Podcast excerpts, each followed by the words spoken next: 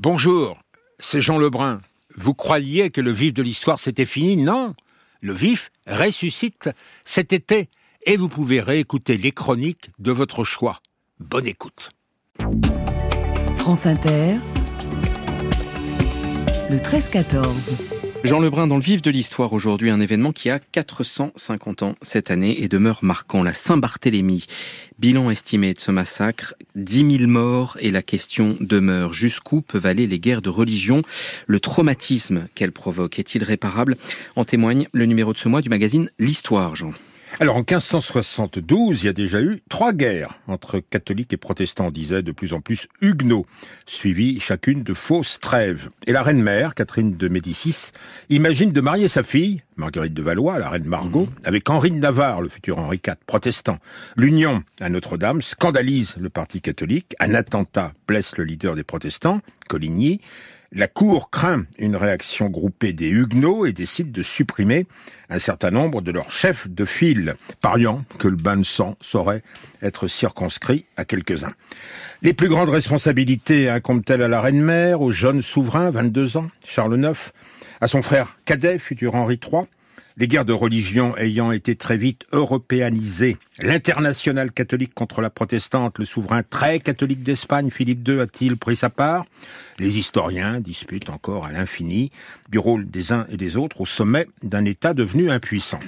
Alors le numéro de l'histoire reprend le dossier en partant des comportements des Français de base, si j'ose dire, et le numéro est titré Le massacre des voisins. C'est la thèse d'un jeune historien, Jérémy Foa, qui rapproche la Saint-Barthélemy d'une part et d'autre part les tueries de l'ex-Yougoslavie et le génocide du Rwanda.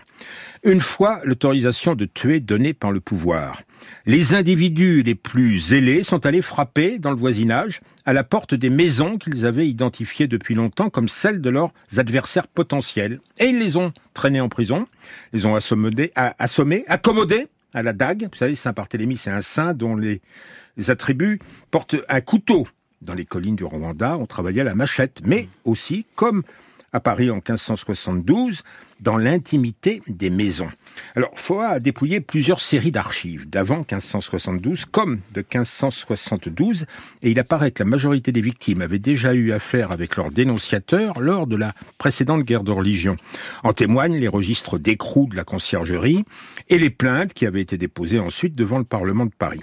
Un nommé Croisier, ainsi orfèvre de son état, fanatique infatigable, a pu, avec quelques gros bras de ses fidèles, se débarrasser à lui seul de plusieurs centaines de huguenots. Le peuple n'a guère eu à intervenir. L'horreur se produisait comme ça à la dérobée, euh, plutôt que dans la rue. Et des justes ont sauvé aussi un certain nombre de vies.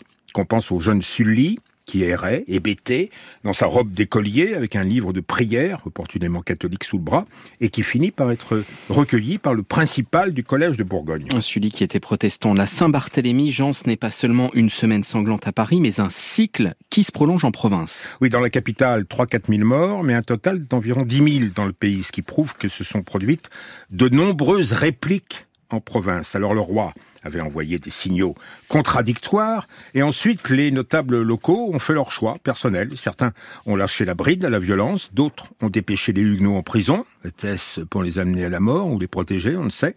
D'autres encore ont choisi de ne pas mettre d'huile sur le feu, ce qui ne signifiait aucunement qu'ils étaient partisans d'une tolérance religieuse qui n'était pas à l'ordre du jour. Et le traumatisme a été profond un peu partout. À Paris, les cadavres ont été jetés dans la Seine, qui a rougi de sang. Alors en histoire, il a des écoles pour tous les sujets maintenant. Nous avons donc les trauma studies. C'est dans cette optique qu'une autre chercheuse que cite l'histoire, Inès Zara, a étudié les textes des tragédies de l'époque. Le genre naît au milieu du XVIe, à l'instant où commencent les guerres de religion.